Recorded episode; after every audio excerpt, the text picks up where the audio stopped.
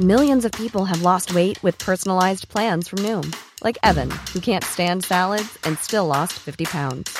Salads, generally, for most people, are the easy button, right? For me, that wasn't an option. I never really was a salad guy. That's just not who I am. But Noom worked for me.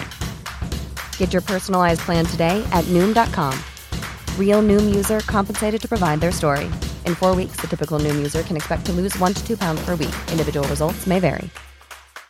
One size fits all seems like a good idea for clothes until you try them on. Same goes for healthcare. That's why United Healthcare offers flexible, budget friendly coverage for medical, vision, dental, and more. Learn more at uh1.com. Even when we're on a budget, we still deserve nice things. Quince is a place to scoop up stunning high end goods for 50 to 80% less than similar brands. They have buttery soft cashmere sweaters starting at $50, luxurious Italian leather bags, and so much more. Plus, Quince only works with factories that use safe, ethical, and responsible manufacturing. Get the high-end goods you'll love without the high price tag with Quince. Go to quince.com/style for free shipping and 365-day returns. Alors, est-ce que je peux vous demander ce que vous faites dans la vie Je vous en prie. Aujourd'hui, c'est à moi de vous le dire. Au commencement était l'action. Continuez à inventer. Je sais pas ce qui vous attend, je sais pas ce qui va se passer, mais on peut pas tout piloter. Vivez-le à fond. Je suis Sarah Crosetti et vous écoutez La Bascule. Ici, on s'invite dans l'intimité d'hommes et de femmes au parcours inspirant et singulier. On questionne l'art et la manière dont ils habitent le monde, le remettent en question et le redessinent à leur façon. On discute de ce qui les fait vibrer, des moments clés de leur existence où ils ont basculé vers d'autres horizons que ceux vers lesquels on les avait orientés jusque-là. Écoutez leurs témoignages, écoutez-les redessiner le monde, en espérant que cela vous donne à votre tour l'envie de basculer vers de nouveaux horizons. Je pense vraiment qu'on a beaucoup d'étapes dans sa vie. Et donc euh, il y a des moments, on sent, on sent moyen, il faut tenir. Peut-être ça va aller mieux ou peut-être qu'il faudra changer. C'est vraiment dur de réfléchir sur soi, c'est difficile de savoir ce qu'on veut. Euh, moi, je veux plein de choses et euh, on n'a qu'une vie, c'est con. Aujourd'hui, j'ai rendez-vous chez Carole Tolila, journaliste, présentatrice télé, Instagrammeuse et maman de deux enfants. Carole s'est découvert une passion pour la télé très tôt, dès l'enfance. Après les études de journalisme, elle travaille chez Public Sénat, Direct 8, Gulli ou encore France 5. Véritable bourreau de travail, Carole n'arrête pas. Sans cesse dans l'action, elle s'investit à fond dans tout ce qu'elle entreprend, mais comprend assez tard que le travail ne suffit pas toujours. Le réseau, la politique, l'impalpable et l'intangible font bien souvent partie aussi d'une carrière réussie. C'est en plein questionnement, en pleine bascule, que je rencontre Carole aujourd'hui, qui réfléchit à voguer vers d'autres horizons, et c'est un épisode riche pour tous ceux qui se posent des questions et qui se situent à cette frontière mince entre le connu et le saut vers l'inconnu. Ensemble, on discute d'Amélie Poulain, de la reconnaissance sociale, de Thalassa, de se lever à 4h du mat pour être à l'écran pendant que les autres se réveillent et des mille étapes qu'une vie peut nous offrir. J'espère que cet épisode vous plaira et vous inspirera autant que Carole à 7h du mat. Belle écoute Je m'appelle Carole Tolila, euh, je suis euh, journaliste, euh, présentatrice télé. Je co-présente Silence ça pousse sur France 5. J'ai pas mal d'autres activités à côté, mais ça va être trop long de les énumérer, surtout en introduction. Et je suis maman de deux enfants, mariée aussi à Thomas Hill, qui est à la télé aussi, et je suis en pleine bascule. C'est dans la thématique. Voilà. Et donc, Carole, si on revient un peu sur ton parcours, toi, tu as toujours voulu être journaliste? Ouais, toujours. C'est une passion d'enfant. Euh, même pour Thomas, mon mari. Euh, en fait, moi, j'ai toujours adoré euh, euh, les programmes télé. Donc, euh, ça remonte. Et là, je vais prendre un petit coup de vieux. Mais moi, je feuilletais euh, les magazines télé et je disais le soir à mon père, hyper fier. Alors, ce soir, tu peux regarder ça, ça et ça, parce que je n'avais pas le droit d'avoir la télé. C'était vraiment horrible pour moi. Je n'avais pas le droit d'avoir la télé dans ma chambre. Et j'avais le droit que le vendredi soir de regarder la télé avec eux. Et c'était à la ça c'était tout le temps, t'as là ça J'avais trop envie de voir aussi le mardi soir, le mercredi soir, le jeudi soir. Bref, mais euh, donc ouais, j'ai vraiment la passion de la télé. Le, week-end, je regardais beaucoup la télé. Hum, chez moi, il faut dire que la télé fonctionne assez souvent. Mon père est assez euh, écran. Euh, mes oncles et mes, enfin, mes, mes, oncles et mon père, euh, ils sont très geeks, donc euh, il y a toujours eu des caméscopes, des appareils photo. Pour les mariages, on faisait des films, tu vois, on faisait des petits montages. C'était vraiment la télé dès le début, c'était pas forcément l'écriture ou le. Non, c'est l'image. Moi, c'est filmé. Mm. C'est ça qui m'intéressait. Donc j'avais des petits caméscopes, je faisais des petits films. mon père nous filme depuis qu'on est toute petite. J'adore regarder nos films d'enfance. voilà, ça c'est vraiment mon truc. Euh, d'ailleurs, le documentaire d'Orelsan m'a énormément plu parce que j'avais l'impression que qu'il avait fait un truc extraordinaire. Il a mis bout à bout les films de son enfance et bah, je me dis mince, mon frère, mon petit frère n'a pas parié sur moi, je comprends pas. Mais ouais, on a, on a aussi de très bonnes images. mais j'ai pas le même parcours qu'Orelsan, c'est dommage. Hein. La chute est moins intéressante. Euh, voilà, donc ouais, j'ai toujours adoré ça. Et par contre, je me disais le parcours va être difficile parce que moi, je bah, j'habitais Nice, mon père est expert comptable. Enfin, je suis pas du tout de ce milieu-là, quoi. Mais euh, j'avais une passion pour ça et mon émission préférée c'était Arrêt sur image, tu vois. Donc euh, voilà, c'était, c'était, il faut que je travaille en télé, mais je ne savais pas comment et surtout, je ne savais pas exactement ce que je voulais faire. Au départ, je suis partie euh, dans l'idée de faire peut-être euh, les programmes, c'est-à-dire de travailler au programme, à l'élaboration des programmes. Tu choisis, euh, tu chapeautes des émissions, ce genre de choses, parce que je n'osais pas me dire que je pouvais être journaliste. Oui, tu préférais être derrière, enfin tu te voyais pas devant la caméra. Bah, j'étais très partagée parce que pour être honnête, j'ai quand même fait beaucoup de théâtre. J'ai été au conservatoire, donc tout ce qui était spectacle m'intéressait. Euh, me mettre en avant, euh, j'avoue que de temps en temps c'est chouette quand même, mais en même temps je suis je peux être super timide et je suis très complexée par des choses et, et j'osais pas du tout, euh, enfin vraiment je me disais je vais intéresser personne. Donc j'étais très partagée. Donc j'ai alterné entre il faut que j'aille de l'autre côté en réal, il faut que j'aille au programme ou il faut que j'essaie justement de faire des reportages. Et euh, voilà, c'est un peu le destin euh, qui a aussi choisi pour moi et j'ai continué dans cette voie-là. Et alors quand tu dis ça, parce que ça c'est intéressant de savoir comment ça s'est passé au début, c'est-à-dire que tu es ouverte d'esprit dans le sens où tu te dis je prends euh, tout ce qui passe, je prends, ou tu vois c'est quoi ton d'esprit, ou alors en tête tu as, vraiment un poste ou... Non, j'ai pas un poste et donc je postule à des stages. Et mon premier stage en télé c'était chez Public Sénat. Et là, j'ai donc préparé des émissions. Donc, euh, je faisais euh, pour Pierre Sled sa programmation le soir. Euh, donc, il fallait caler ses invités et préparer ses fiches. J'écrivais toute son interview. Donc, vraiment un boulot de journaliste et aussi de programmation. et j'adorais, tu vois, aller sur le plateau. C'était le stage parfait pour moi parce que ça mixait aussi le côté image. Tu étais assistant du réalisateur. Tu devais amener les sièges, courir en plateau s'il manquait des trucs et tout. Et euh, donc ça, c'était chouette, c'était une très belle expérience. Et juste après, tu vois, j'ai cherché un autre stage et euh, j'ai réussi à choper un stage chez France 2. Donc t'es là, waouh, je vais travailler chez France 2 à la jeunesse. Mais c'était rien à voir avec ce que je fais aujourd'hui, vu que euh, je, je, lisais des scripts et je regardais des émissions pour voir si elles, elles euh, si elles correspondaient euh, à ce qu'on avait acheté, à la traduction, enfin voilà, ce genre de choses. Donc quelque chose de plus programme. Donc j'ai eu le côté journaliste et le côté programme. Et là, j'arrivais plus à, dire qu'est-ce que je, choisis en fait. Et euh, il y a eu le lancement de la TNT. Et euh, donc je suis partie pour euh, travailler pour Gulli, où là j'étais au programme. J'étais avec une super femme qui s'appelle Karine Lézin, qui m'a beaucoup appris, qui a été vraiment ma bonne fée. Et, et en fait, là j'ai eu un pépin de santé. Et je me suis dit, ok, dans la vie, il faut tracer, tout peut s'arrêter très vite, qu'est-ce que tu rêves de faire? T'as jamais essayé l'antenne Essaye l'antenne. À ce moment-là, Direct 8 se lançait aussi et euh, prenait tous les stagiaires à l'antenne. C'était connu à Paris. Du coup, j'ai postulé. Je suis arrivée le lundi, le vendredi, j'étais à l'antenne. Et donc, voilà, ça a choisi un peu pour moi, tu vois. Et ça, tu dirais que ce, truc d'avoir un, un, espèce de stop, alors qui pour toi peut être un pépin de santé, pour d'autres, ça peut être un deuil ou vraiment des choses plus graves. Tu dirais que ça t'a quand même un peu accéléré euh, dans ta réflexion? Tu vois, le cheminement de te dire euh, qu'est-ce que j'ai envie de faire, il faut que je choisisse. Ouais. moi, ça, ça c'est vraiment ce qui marche à chaque fois sur moi. C'est euh, la petite piqûre de rappel que la vie est trop courte. Enfin, je me le dis beaucoup. Hein. C'est pour ça que je fais beaucoup de choses, parce que j'ai toujours euh, cette envie de remplir ma vie. mais mais c'est vrai qu'à ce moment-là, ça m'a ça m'a aidé à tracer et à essayer quoi, à avoir le culot suffisant. À en tout cas, cet épisode-là. Ok, donc là tu commences le lundi. Mmh. Je commence et on me dit vendredi tu seras à l'antenne. Ah et on me dit surtout tu feras la revue de presse. Et la revue de presse, c'est l'exercice que tu ne peux pas préparer à l'avance. Ah C'est-à-dire bah que tu te lèves, je suis en matinale, hein, et euh, donc tu te lèves à 3 heures, enfin tu arrives à 4 heures à la rédac.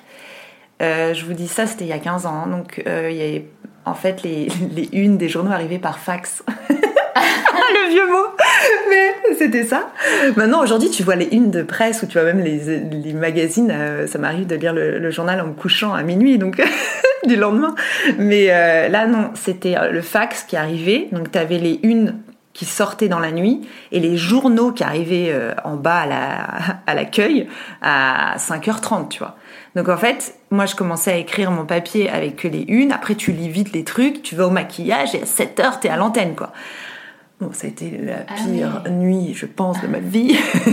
Parce qu'en plus, t'as peur de pas te réveiller. Donc, tu ne dors pas. Ouais, ouais, ouais. Et euh, c'est comme ça que ça s'est fait, ouais. Et ça s'est bien passé finalement, ce premier essai euh... Je n'ai jamais osé regarder à nouveau. je pense que c'est une catastrophe. Mais on va dire que ça s'est passé.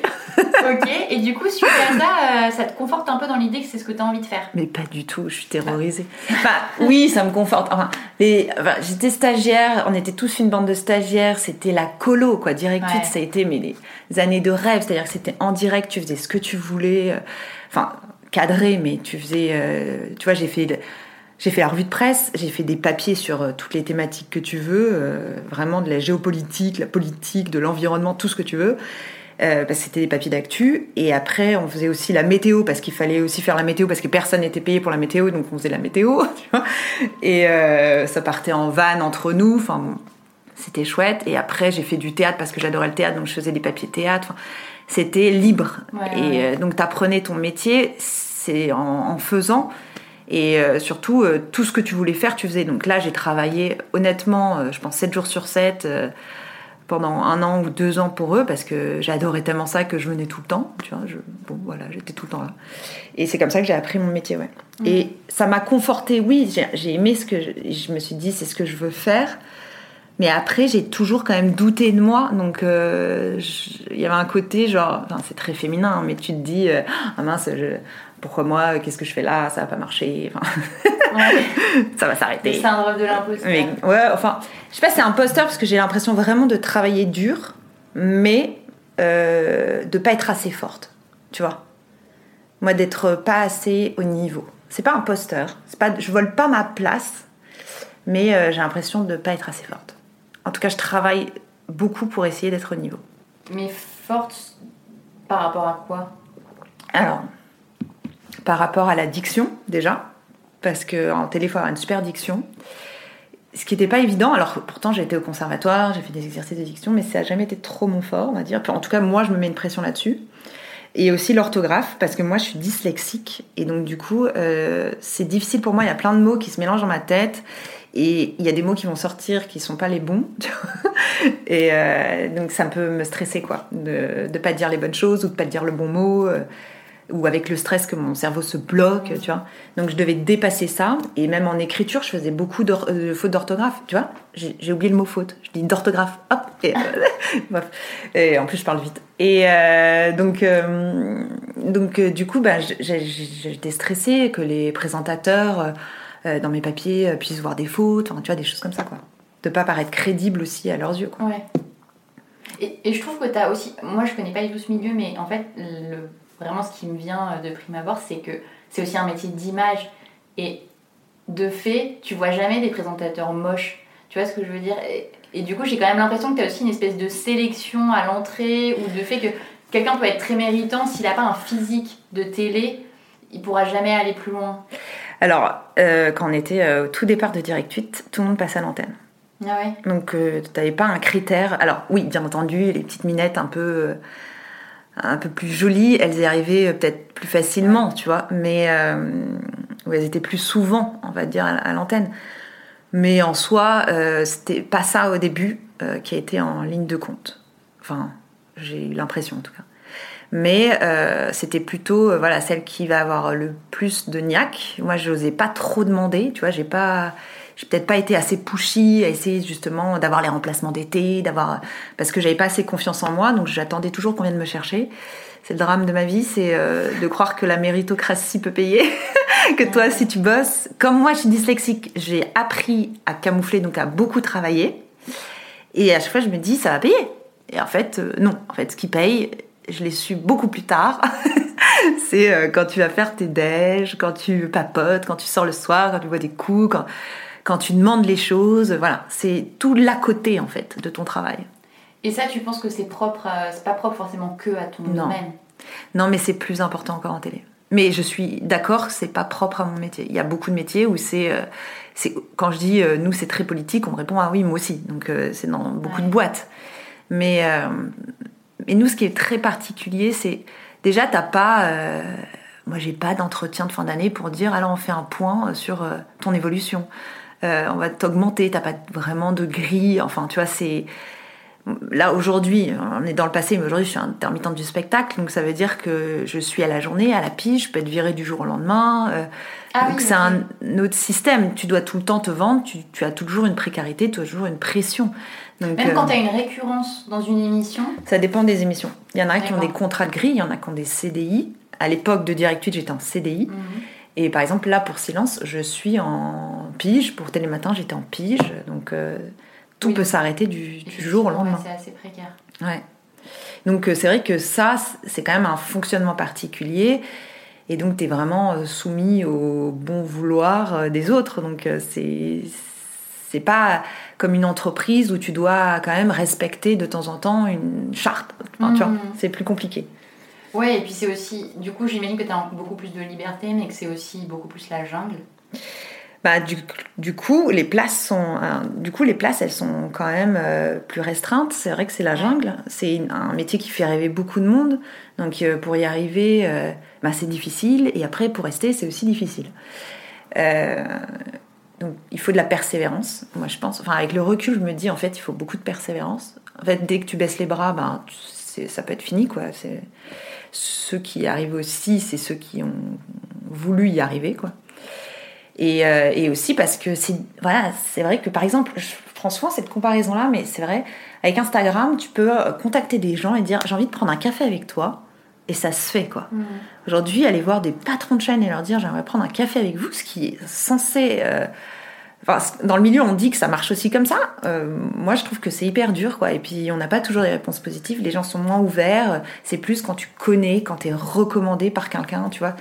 C'est pas hein, le système, je trouve, d'aujourd'hui qui est assez ouvert. Je, je- je pense que c'est plus compliqué, ouais. Mais d'ailleurs, si Et on- tu as pas euh, de, tu n'as pas d'appel d'offres. Enfin, tu n'as pas, euh, comment dire, Oui. de petites annonces. C'est quand même particulier. Ouais. C'est-à-dire que quand tu veux euh, postuler à une émission, euh, tu sais pas si derrière il y a un poste. Et euh, tu sais pas toujours, quand il y a une émission qui se monte, t'es pas toujours au courant si tu as été mis sur le dossier ou pas. Il y a des- de temps en temps des, des gens, des producteurs qui vont monter une émission et ils vont mettre ton nom sur le dossier et tu le sais même pas. Et après, tu- on va t'appeler, on va dire Ah, ben, on a pensé à toi pour ce truc. Ah, ça, c'est génial. Mais c'est c'est rare. Enfin, sinon, il faut quand même, toi, aller tout le temps vers les autres. Mais tu vois, si on revient sur le point que tu mentionnais à la méritocratie, Ouais. Moi c'est un truc qui me parle beaucoup parce que pourtant j'ai pas du tout évolué dans ce milieu-là, mais je me suis aussi rendu compte que effectivement, moi j'avais une éducation très, euh, tu vois, exactement comme ça, très, euh, voilà, tu bosses et tu auras ce que tu veux, un peu, un peu aussi dans le protestantisme, tu vois, il y a Ouais. un truc très, euh, le travail c'est super, voilà, il faut, il faut, il faut souffrir et il faut se, Ouais. et puis un, un jour ça fonctionnera, tu vois. Et du coup, j'ai eu aussi beaucoup de mal quand je me suis rendu compte, un peu comme toi, que bah, il n'y avait pas que ça en fait. Enfin, et que le réseautage et tout ça, c'était quasiment aussi important. Et du coup, mon point c'était est-ce que toi, par exemple, qui as des enfants, tu leur enseignerais euh, la même éducation que ce que tu as reçu ou alors tu prendrais quand même ça en compte en, leur disant euh, attention, soigne aussi euh, tes relations, soigne aussi tout ce côté-là. Est-ce que ça t'a fait un peu réfléchir sur la manière dont tu as envie de transmettre aussi ces choses à tes enfants? Oui, alors bah, j'ai réfléchi, ne- pff, j'ai réfléchi avec la notion de travail pour, euh, tu vois, j'ai quand même envie que mes enfants ils travaillent quoi, tu vois, enfin, Et vraiment par eux-mêmes. C'est-à-dire là, pour les devoirs, pour l'instant, j'aide très peu Edgar qui a 9 ans. Je vois mes copines qui sont quand même plus impliquées et je me trouve un peu mauvaise maman. En plus, moi, je faisais de l'éducation pour euh, France Télévisions. Dis, j'ai fait les maternelles et j'étais euh, chroniqueuse d'éducation pour Télématin. Donc je me dis, euh, t'es quand même des missionnaires sur l'éducation de ton fils. non, non, en fait, c'est que moi, j'ai vraiment travaillé seule. J'ai appris toute seule et j'ai galéré, tellement galéré. Et je veux pas qu'il galère, mais par contre, je veux qu'il apprenne à travailler seul. C'est hyper important pour moi. Il faut qu'il y arrive par lui-même. Après, euh, tu as raison, euh, je leur parlerai de réseautage. Moi, je l'ai compris trop tard. J'ai compris beaucoup trop tard. Je l'ai compris, je suis arrivée à Paris, donc je l'ai appris à Bac plus 5. Et c'est déjà un peu tard. Enfin, j'ai compris. On va dire qu'il y a quelqu'un qui s'appelle Bérangère, qui est ma première copine parisienne. Donc, milieu plus parisien, on va dire. Euh, c'est con, hein, ça fait. C'est débile de dire ça, mais moi, j'arrivais de, de Nice et il y avait peut-être des codes que je, alors je dis pas qu'à Nice il faut pas réseauter hein, mais il y a des codes que j'avais pas du tout compris en tout cas quand j'étais à Nice j'étais loin de ça et euh, et elle elle, a compris qu'il fallait tout de suite réseauter et ça m'éclatait de l'avoir fait et je dis pas que je l'ai tout de suite compris parce que au début je la regardais comme enfin c'est fou d'être comme ça c'était drôle tu vois de l'avoir parlé à tout le monde tout le temps euh, et euh, et de mettre en relation tout le temps les gens enfin c'était vraiment marrant. Et, euh, mais c'est son trait c'est vraiment un trait de caractère propre à elle. Et après, j'ai compris qu'elle avait tellement raison, mais ça m'a mis du temps en fait à comprendre. C'est un jour mon producteur des maternelles, donc à la fin des maternelles, qui m'a dit Tu travailles trop, tu devrais prendre du temps pour faire des déj. Donc c'est tard, c'était, mmh. euh, j'avais déjà 10 ans de carrière quoi. Parce que j'étais toujours dans ce truc travail, travail, travail. Et ça, c'est quelque chose que tu recommanderais Alors ça dépend les bascules que font les gens, mais c'est quelque chose que tu recommanderais à, de prendre en compte selon que euh, on a envie de se reconvertir ou de basculer vers quelque chose qui est beaucoup plus euh, lié justement euh, aux autres ou, ou alors en fait j'allais dire même dans l'artisanat et tout ça on a toujours besoin que enfin quel que soit le milieu au final on a toujours besoin que les gens parlent de toi et, et te promeuvent en quelque sorte. Donc je sais pas si c'est quelque chose que tu recommanderais quel que soit le secteur. Moi, je, moi, je trouve que c'est bien d'être ouvert et de connaître beaucoup de gens parce que, enfin, déjà, moi, c'est une passion. Hein, j'adore euh, connaître beaucoup de gens. C'est pas, je fais pas du réseautage pour le réseautage. Hein. Depuis toujours, j'ai adoré euh, vraiment euh, parler aux gens, connaître les gens, être tout de suite même dans l'intime avec eux.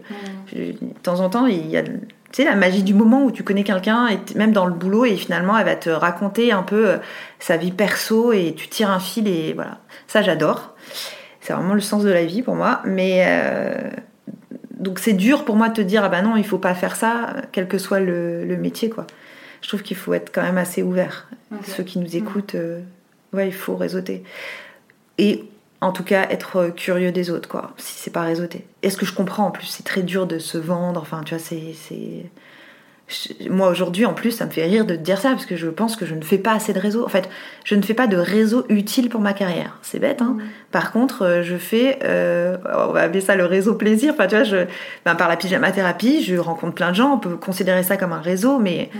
je ne le pense même pas. parenthèse mais pyjama thérapie c'est ce que ah tu animes tous les jeudis sur ton compte Instagram. Et, euh, un live. un espèce oui un live et qui est une rencontre avec que des filles, non Ouais, que, des, filles. Ouais, de temps en temps, je fais une spéciale homme une fois par an, mais c'est que des filles. Trois filles, oui, qui partagent leur univers. Euh, voilà, c'est dis-moi qui tu es à travers ton intérieur. Mm. Et dont, dont, tu as pas, dont tu as fait partie. tu as participé quand même.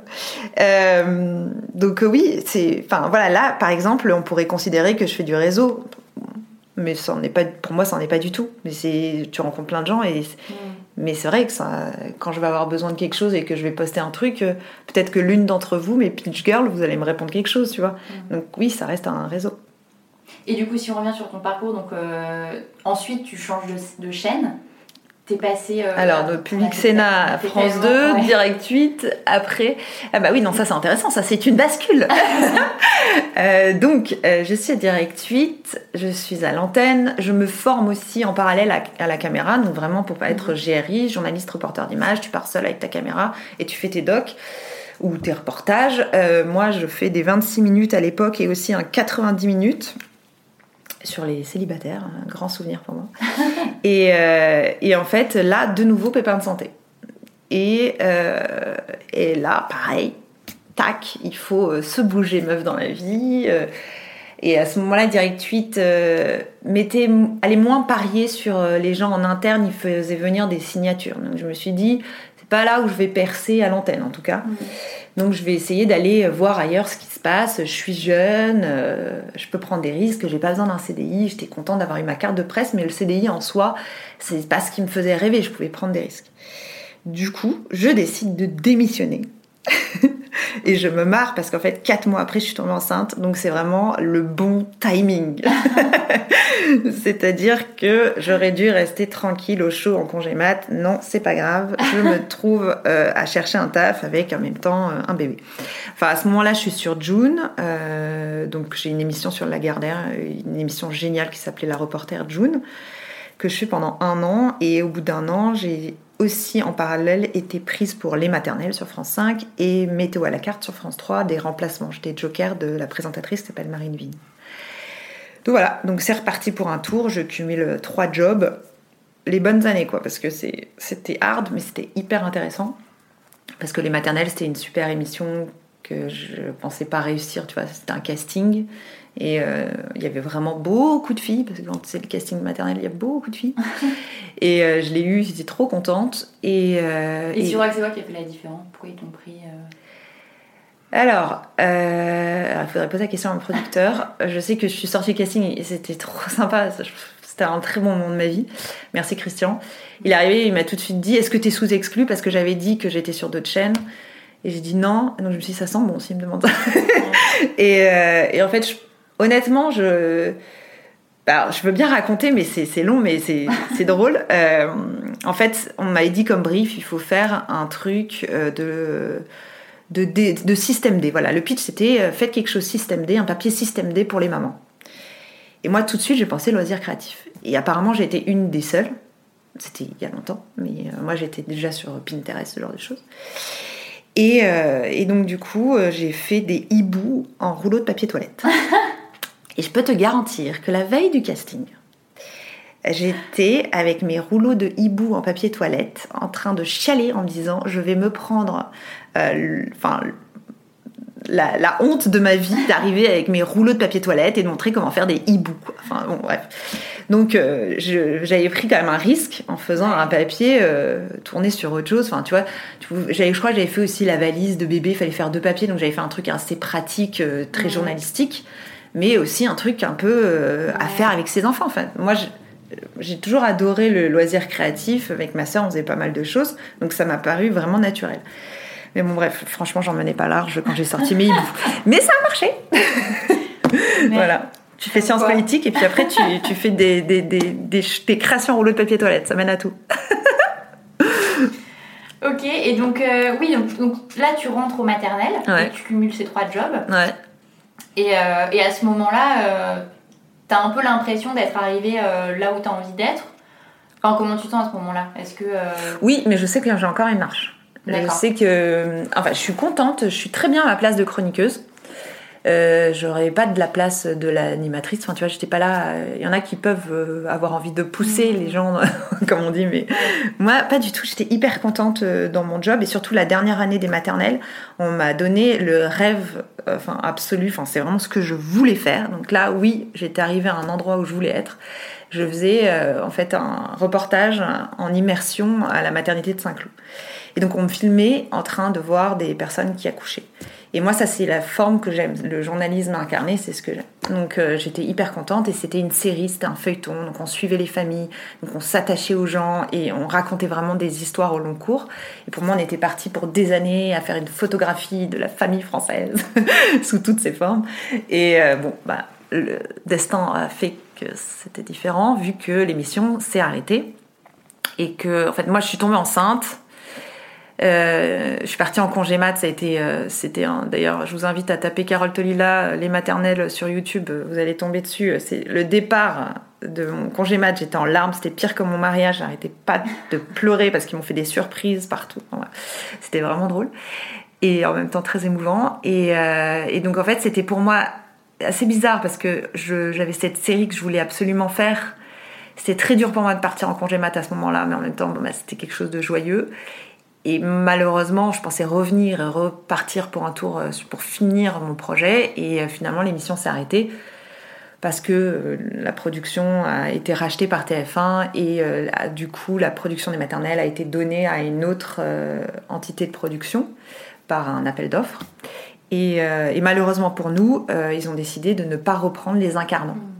Donc ça, c'était très dur. C'est un, c'était une blessure dans ma vie professionnelle. Enfin, je vais très bien aujourd'hui. Hein, et j'adore euh, Agathe Le Caron et toute son équipe. Je trouve qu'ils font le boulot super bien. Mais c'est vrai que pour nous, l'ancienne équipe, ça a été difficile parce qu'on pensait pouvoir continuer notre travail. Comme tu es intermittent, tu appartiens pas à la boîte. Tu penses que tu vas aller mm. travailler pour l'autre boîte. Et ça n'a pas été le cas. Donc ça, c'était un peu dur. Mais, euh, mais voilà, après on se remet en selle et on y retourne. Mais c'est vrai que c'était compliqué parce que, encore une fois, là je me retrouve avec un bébé à devoir rechercher un travail. Alors que je ne profite pas de mon bébé, jamais Mais tu passes la hyper rapidement parce que c'était pareil pour euh, le premier. mais en fait, ça doit être quand même une source de stress, mais incommensurable, de dire euh, là, j'ai un, j'ai un enfant déjà qui me prend euh, émotionnellement et physiquement beaucoup de temps, d'attention, et en plus, je ne sais pas ce que je vais faire euh, dans trois mois. T'as l'air de passer dessus de manière hyper nonchalante, mais. Parce que je sais qu'il y avait happy end. c'est qu'après, j'ai réussi à décrocher autre chose. Mais non, mais au début. Ah non, mais, je, ah non, mais je sais, je, je peux te dire, on va rentrer dans les détails, c'est pas grave. je sais pas combien de temps ça, va être ton podcast, mais vraiment ça va durer des heures. J'espère que vous avez un long trajet en voiture, les filles. Euh, en fait, euh, le jour où on m'apprend qu'on va pas pouvoir euh, nous faire passer de nouveau le casting pour l'autre équipe, c'est le, c'est la minute d'après où j'apprends qu'en plus je dois être opérée parce que j'ai un problème d'allaitement. Il faut que je, je sois, il va falloir que je sois opérée du sein. Donc tu sais que tu n'as plus de boulot alors que je venais en fait de raccrocher avec le chirurgien qui me disait je vous attends lundi au bloc. Donc pour moi c'était un énorme choc. Donc oui c'était dur. Après euh, ben t'es opéré, tu te remets et tu vas chercher du taf. Et heureusement en fait j'ai eu une autre bonne fée sur mon chemin. Euh, elle s'appelle Julie et euh, elle travaille à France 5 et elle a entendu parler du, du casting de Silence à pouce et elle s'est dit vous devriez tenter vous devriez essayer Carole Toïla. Et elle m'a mise donc sur la liste, ils m'ont appelé et j'ai eu le casting. Et là, c'était cool parce que je montais en plus une petite marche, vu que je mmh. passais de chroniqueuse à co-présentatrice euh, d'une grande émission. Donc euh, c'était chouette. Et euh, voilà. Et en plus, après, oui, j'ai eu une autre émission aussi à cette rentrée. Enfin, finalement, ça a été une rentrée plutôt joyeuse. Mmh. Mais c'était rock et effectivement, avec un Mais ça, tu le fais toujours d'ailleurs, sinon ça pose Oui. Ça, je fais toujours. Ok. Et donc, en revanche, euh, à côté de ça, tu, fais aussi, tu faisais aussi d'autres choses. Alors euh, voilà, cette année-là, j'ai fait le plein de sensations, une saison, et euh, après, j'ai intégré les équipes de Télématin. Donc là, l'année d'après, j'intègre l'équipe de Télématin et j'ai passé 4 ans. Hmm. Voilà. Et là, tu faisais quoi? T'étais pareil, avais une, c'était une chronique? Là, j'étais chroniqueuse et je faisais des reportages aussi. Enfin, les, dernières années, j'ai fait des reportages. Au début, été que deux fois par mois, et après, au fur et à mesure, ils m'ont mis de plus en plus à l'antenne. L'éducation a bien marché. En fait, la matière, euh, au début, était un peu en test, et finalement, ça plaisait, donc on a continué. Et, euh, donc voilà, j'ai évolué au sein de Télématin, jusqu'à même euh, cet été, j'ai été testée pour présenter l'émission pendant une semaine. Donc euh, c'était un gros, gros challenge. Et ça, je te dis ça parce que tu me dis, est-ce que tu as eu l'impression d'être d'arriver où tu voulais? Mm. Et là, pour moi, j'étais. Alors, c'est pas. Euh, tu vois, sinon, moi, je suis hyper contente de la coprésentation. Je, j'ai. J'ai pas besoin d'avoir mon émission à moi. j'aime bien euh, l'équipe, tu vois. Enfin, j'aime bien co-présenter, ça ne me dérange pas du tout. Donc, du coup, quand on m'a proposé de présenter toute seule Télématin, qui est quand même une émission en direct, euh, une émission mais iconique, tellement euh, importante dans notre euh, société et puis forte en, termes d'audience et très regardée. Et c'est trois heures de direct, donc c'était un gros stress, tu vois, pour moi. Est-ce que j'allais être au niveau? Tu te poses quand même la question. Enfin, et, et en fait, j'ai adoré, mais j'ai adoré parce que tu vois, tu peux te dire, euh, j'ai l'impression d'être euh, euh, voilà, une chroniqueuse efficace, voilà, je connais mon métier, mais est-ce que je vais savoir mettre à l'aise, du coup, mes coéquipiers, enfin les autres chroniqueurs? Du coup, je me suis amusée à leur faire des lancements pour essayer de les faire rire et tout. Enfin, Et j'ai adoré en fait, euh, ouais, C'est un peu de l'impro au final. Ouais, et puis tu dois les mettre en valeur. Enfin, moi j'adore mettre les autres en valeur et du coup j'avais l'impression de devoir mettre la bande en valeur et ça m'a éclaté. Et comme les audiences au fil des jours elles augmentaient, elles augmentaient, ça m'a mais porté, mm. mais un truc, c'était génial. J'ai eu l'impression en plus que, enfin, la matinale ça ne me dérange pas du tout de me lever et tout, donc euh, c'était même pas un problème. Enfin, tu vois, c'est, j'étais trop bien. C'était une semaine dingue, vraiment dingue. Et t'as pas, euh, pas essayé de le refaire euh, ou de solliciter une autre. Euh, et ben là, on approche du point qui est compliqué. ouais. Ben non, en fait, je pensais que j'allais pouvoir le refaire et ben, les choix de télé sont parfois un peu durs pour ça, pour, pour certains. Et là, euh, ben, en l'occurrence, c'était pas possible pour moi de le refaire. Ils ont décidé de prendre d'autres personnes. C'est vrai que c'était un peu dur. Donc euh, c'est pour ça que je me suis dit, il faut que j'aille voir effectivement si ailleurs je peux développer ces capacités-là. Je sais pas si je trouverai un métier de présentatrice d'une émission. on verra. C'est, ça, c'est le futur qui me le dira. Mais en tout cas, euh, je sais que je suis capable de le faire. Après, je pense qu'il y a aussi un gros facteur chance. Il n'y a pas que le travail et ou sinon la bonne rencontre. Donc euh, c'est là où se trouve ma bascule aujourd'hui, ça. est-ce que est-ce que je vais basculer dans la joie ou ou pas Non non, on verra. Mais en tout cas. Euh, je suis contente d'avoir fait ce chemin-là. Télématin m'a offert la possibilité de, de m'épanouir, euh, que ce soit en tant que chroniqueuse et en tant que voilà, joker d'une semaine. Et, et, je suis hyper reconnaissante auprès des, femmes qui ont pris cette décision, c'est-à-dire euh, ma productrice, ma productrice adjointe, Ophélie et Elodie. Mais, euh, mais voilà, il faut peut-être que j'essaye d'autres choses parce que actuellement, je sais que cette porte-là, elle va être fermée. Donc il faut que j'aille voir euh, s'il y a d'autres portes qui peuvent s'ouvrir à nouveau ailleurs. Quoi. Et c'est ça qui est difficile en télé parce qu'on n'est pas sûr. Et sinon, peut-être qu'il aurait fallu que je reste. Ça se trouve, j'aurais resté à chroniqueuse et peut-être que la porte se serait ouverte. on ne sait pas, je ne sais pas. C'est ça, je sais pas. Ouais. Parce que euh, là, du coup, si tu, tu nous as fait un teasing de malade, c'est-à-dire que là, du coup, tu décides de, de ne plus rester euh, à Télématin. Ouais, je prends un risque. Je prends un risque parce que je me dis, euh, déjà parce que la pyjama thérapie, elle grandit, elle marche très fort. Et que je me dis, ben, peut-être que ça, il faut le faire aussi grandir correctement, prendre le temps de le développer. Donc j'avais envie de d'essayer. Et puis au bout d'un moment, il y a un tel rythme aujourd'hui dans ma vie parce qu'il y a plein de projets aussi en parallèle. Enfin, et silence, et il faut que tout rentre dans le même agenda. Euh, j'avais vraiment un emploi du temps de dingue, et j'avais même plus le temps justement de faire les fameux déj. J'étais tout le temps en tournage, montage, tournage, montage. Donc euh, voilà. Et je me suis dit, il faut prendre un risque. Je sais pas si j'ai eu raison. On se donne rendez-vous dans 5-10 ans.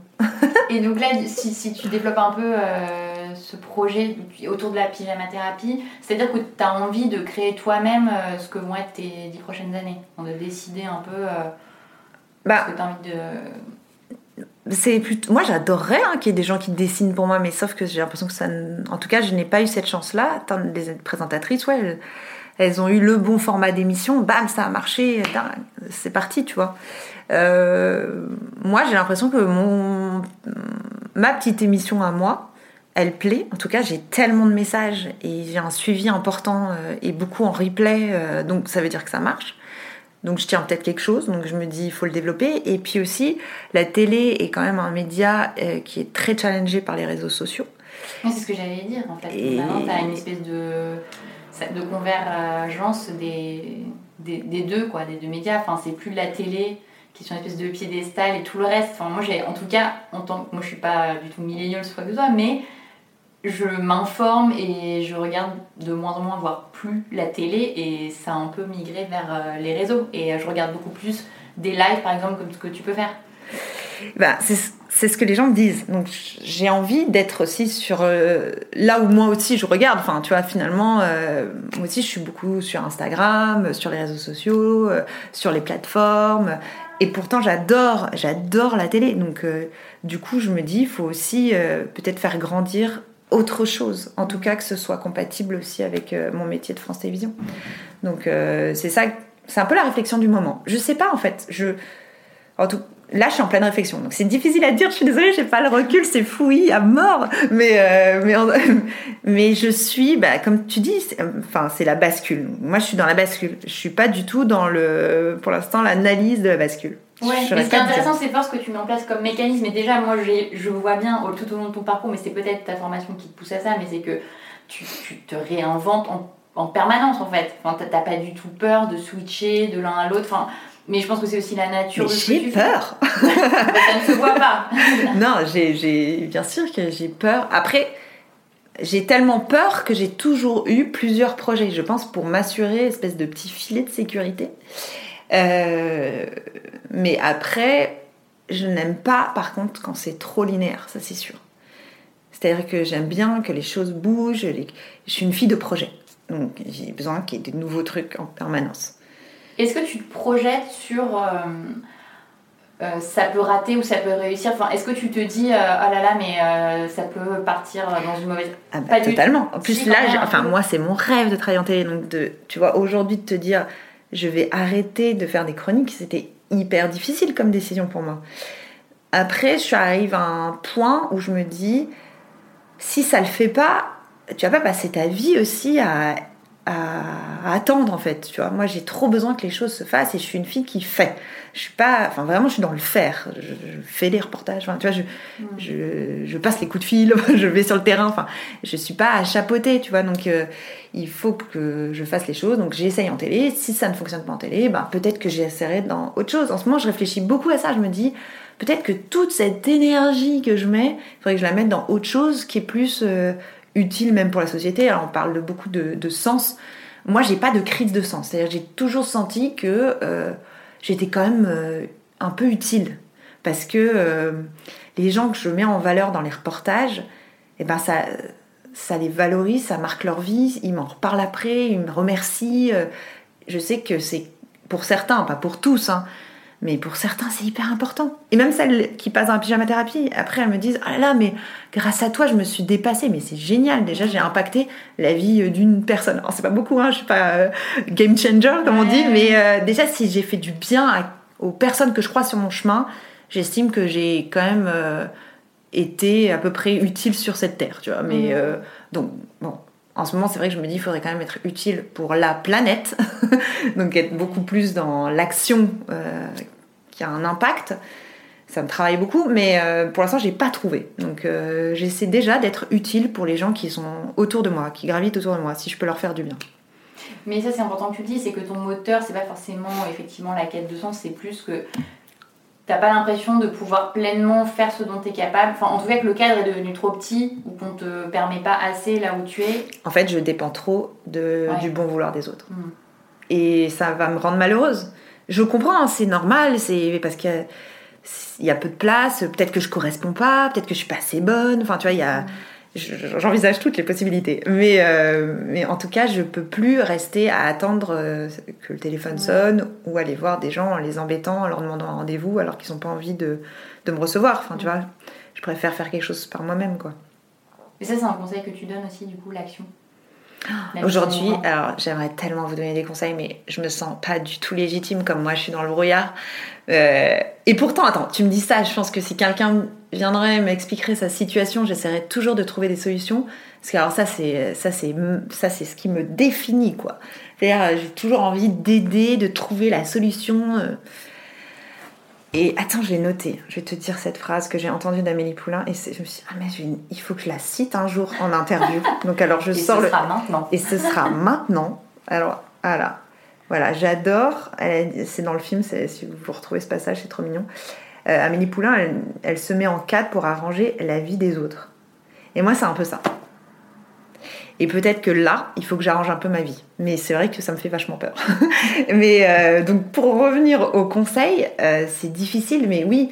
Après, c'est compliqué d'appliquer un truc de ma vie à celle des autres. Mais oui, d'une façon générale, euh, bah, il faut se bouger, il faut faire. Puis moi, alors j'adore les messages sur Instagram des filles qui me disent Ah, j'ai pris mon courage à deux je te demande un truc.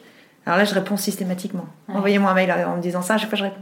Parce que, euh, oui, c'est. En tout cas, je dis pas que c'est ce qu'il faut faire. En tout cas, moi, c'est ma façon d'être et donc du coup j'essaie de saluer ça quand les autres le font. Mhm. Mais même si j'ai pas assez de culot, hein, honnêtement, euh, je suis pas allée assez voir les gens qu'il fallait en télé, euh, j'ai pas assez de culot. Il y a un aspect qu'on n'a pas encore évoqué, l'argent. Comment tu gères tout. Alors peut-être que tu n'en as pas, mais si tu en as des angoisses, euh, des peurs à ce sujet-là, parce qu'on voit bien que tu as changé énormément de, de job, que là à nouveau tu bascules, comment tu fais euh, pour gérer ce, cette problématique qui en est quand même une?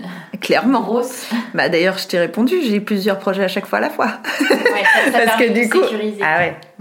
Moi, je- j'ai vraiment besoin. Alors aujourd'hui, je me dis, si tu t'agites moins, euh, ça peut aussi te faire gagner de l'argent. Enfin, tu vois, c'est-à-dire que ta consommation aujourd'hui, elle est aussi dépendante euh, euh, du fait que tu fais 10 milliards de trucs. Enfin, tu vas prendre des visiteurs, tu vas t'acheter 3 millions de trucs parce que tu passes à l'antenne. Finalement, si tu passes plus à l'antenne, tu t'achètes moins de trucs. Enfin, et il y a plein de choses qui qui font que tu peux dépenser moins, vivre avec moins, qu'il faut pas avoir peur de ça. Donc j'arrête pas de me répéter ça dans la tête. Mais après, euh, c'est vrai que je suis un peu une, une angoissée de la vie et, euh, et quand on partait en vacances, mon père était mort de rire parce que je, je faisais les calculs pour savoir si on dépensait pas trop. Donc, euh, euh, parce que j'étais stressée qu'il dépense trop d'argent et qu'on ait plus d'argent. Donc, oui, pour te dire, euh, je, je fais attention quand même à ne plus être, enfin, ne pas me retrouver sur la paille. En fait, c'est très con. La chose qui me rassure, c'est de me dire, euh, si ça va pas, tu feras un autre job et même n'importe quel job. Quand j'étais étudiante, je faisais pareil, trois boulots en même temps parce que j'avais, euh, fallait que j'assure mon appart étudiante. euh, je voulais pas trop demander d'argent à mes parents, même s'ils voulaient bien m'aider, hein, mais euh, je voulais me démerder toute seule.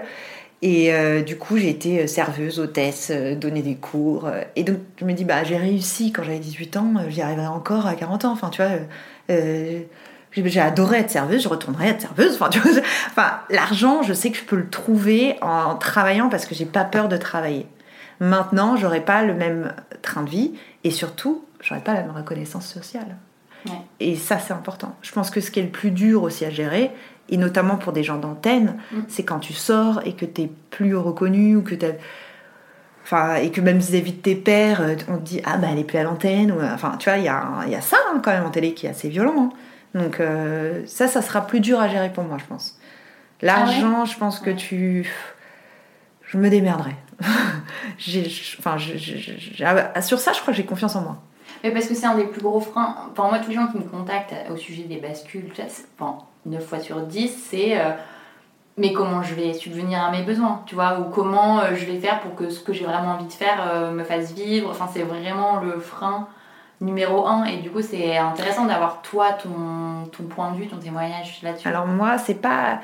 Moi, en fait, finalement, quand tu es journaliste, tu gagnes pas non plus euh, des énormes sommes, comme dans la finance ou quoi. Donc finalement, tu perds moins quand tu arrêtes.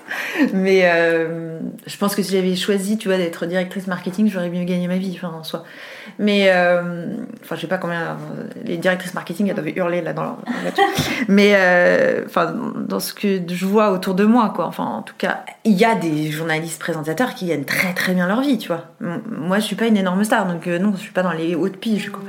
Mais, mais donc, et après moi, l'argent, c'est pas mon, c'est pas mon moteur. Par contre, c'est la reconnaissance de mon travail. C'est vraiment important parce que j'ai l'impression Ouais, parce que, que, t'es très centré sur le travail, en fait. Voilà. Ça, ça transpire Ouais, dans ton c'est ça. Et pourtant, je suis pas protestante. Mais c'est ouais. hyper important juste d'être reconnue, euh, tu vois, d'être au même titre qu'un homme. Ça, c'est très... Mais bon, ça y a encore du boulot. Mais euh, en tout cas, j'essaie de, de me battre pour avoir un salaire qui correspond à, à ce que je fais.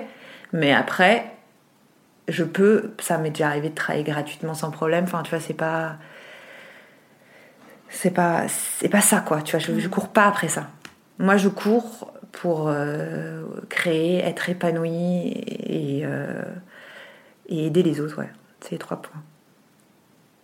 Est-ce qu'il y a des gens qui t'inspirent?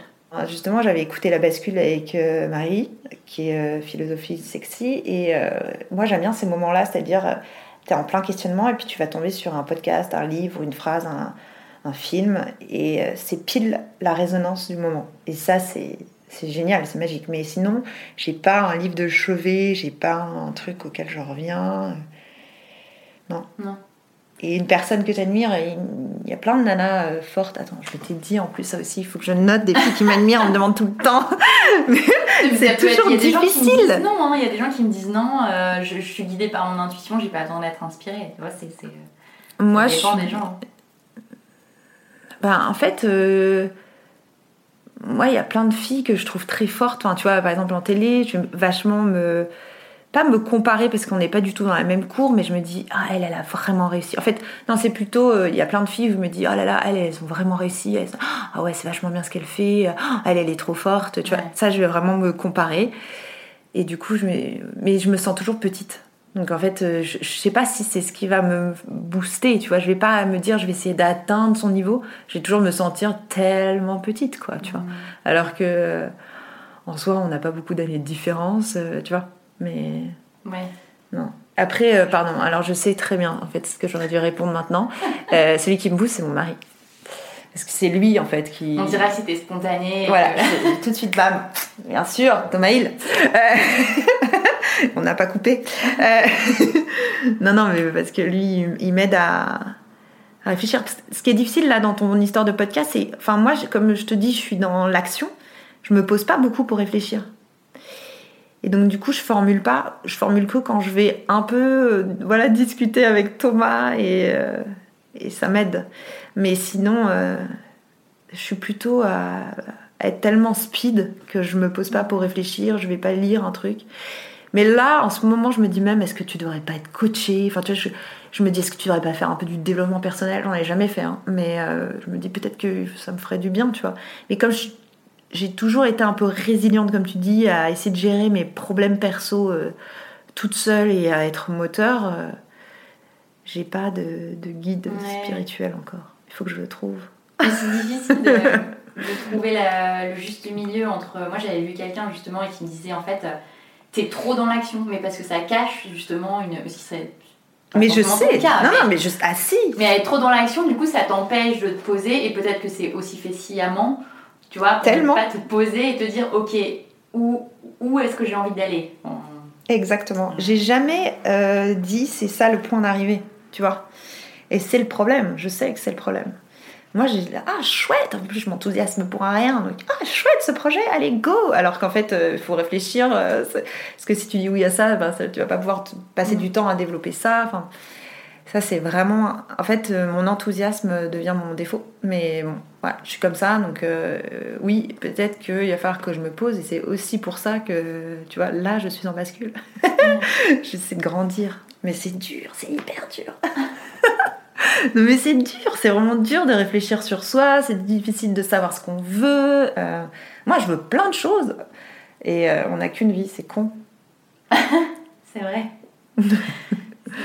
Mais c'est marrant ton témoignage, que souvent, c'est c'est assez rare d'avoir l'inverse. Souvent, les gens que je reçois disent mettez-vous en action, mettez-vous en mouvement, allez-y, lancez-vous. Mais en fait, c'est bien aussi d'avoir ton témoignage parce que parfois, c'est trop d'action. En fait, ça peut aussi euh, te cacher une partie de justement ce que tu expliques de qu'est-ce que je veux vraiment, est-ce Ouais. qu'il faut pas que je prenne aussi le temps de me poser un moment?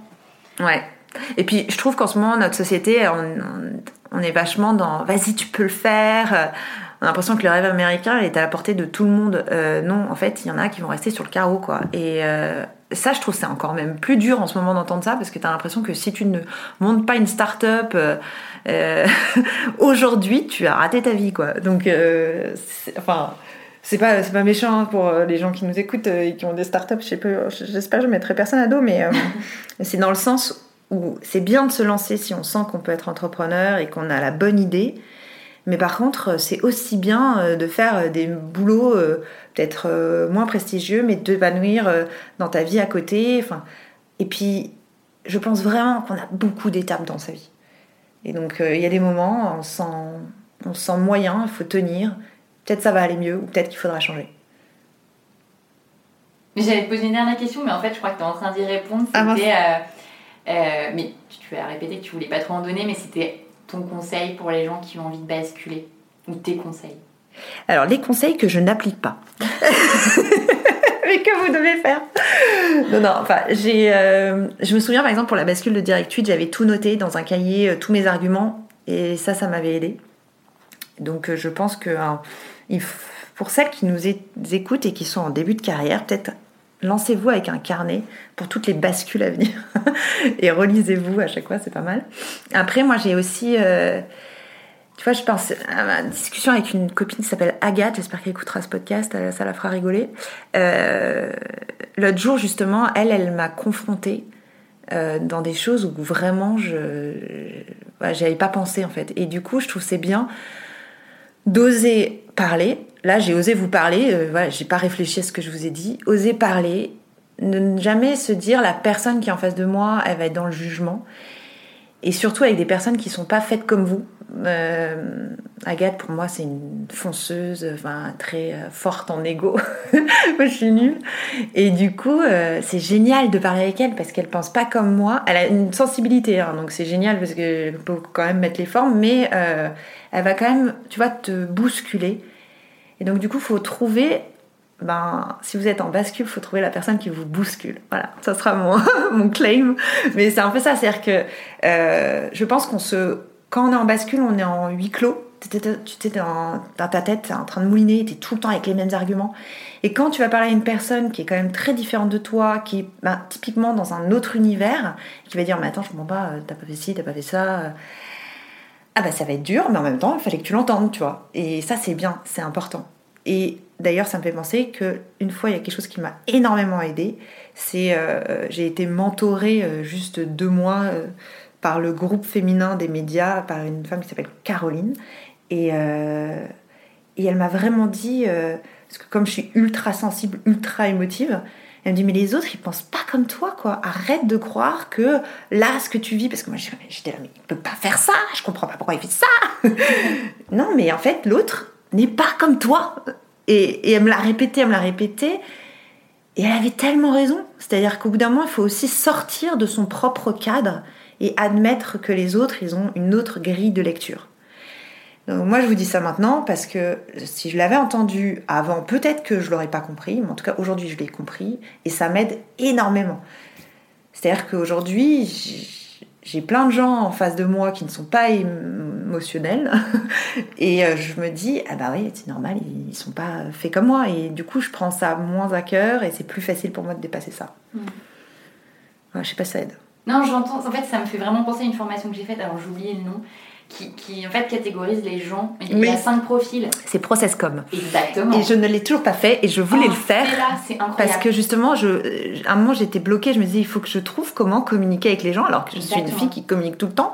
Mais euh, il y a des moments où j'avais l'impression d'être complètement. Euh, en décalage et on m'a dit ben ça c'est Processcom il faut que tu apprennes à savoir euh, qui tu as en face de toi ah mais ça va te changer la vie il paraît et en même temps, ça me fait peur parce que moi, ce que j'aime, c'est justement ne, enfin, tu vois, être euh, vrai et dans, enfin, tu vois, j'ai pas de. Oui, mais tu t'en sers pas tout le temps. Tu t'en sers vraiment quand tu as quelque chose à, à, demander ou quand tu as un message important à faire passer. Tu te dis, ok, lui, il est promoteur, donc ça veut dire qu'il attend cette forme de discours et donc je lui balance ça et je lui balance la solution. Et je sais que c'est ça qui fonctionne pour lui.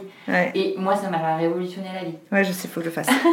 Mais euh, et donc ça c'est peut-être euh, un peu la clé en tout cas pour les personnes qui sont un peu comme moi euh, très sensibles voilà alors je sais que c'était fouillis mais j'ai essayé de vous donner des conseils c'était super ça doit bon bah écoute on s'arrêtera là-dessus ok merci beaucoup merci à toi pour tes précieux conseils et pour ton témoignage sur. Euh, J'espère surtout que ça aidera ceux qui écouteront. Oui, je, je, pense. Et que les gens qui me connaissent n'écouteront pas trop. enfin, tous ceux, ceux, qui travaillent avec moi en tout cas. je changerai ton nom comme ça, on sera passé. Voilà, bip Merci Carole. Merci à toi. Pour retrouver toutes les références et les ouvrages abordés dans ce podcast, rendez-vous dans la description du podcast ou sur le compte Instagram French Bontemps. Et si vous avez aimé, N'hésitez pas à vous abonner, à laisser une petite étoile ou un mot doux sur Apple Podcast. À bientôt pour un nouvel épisode de La Bascule.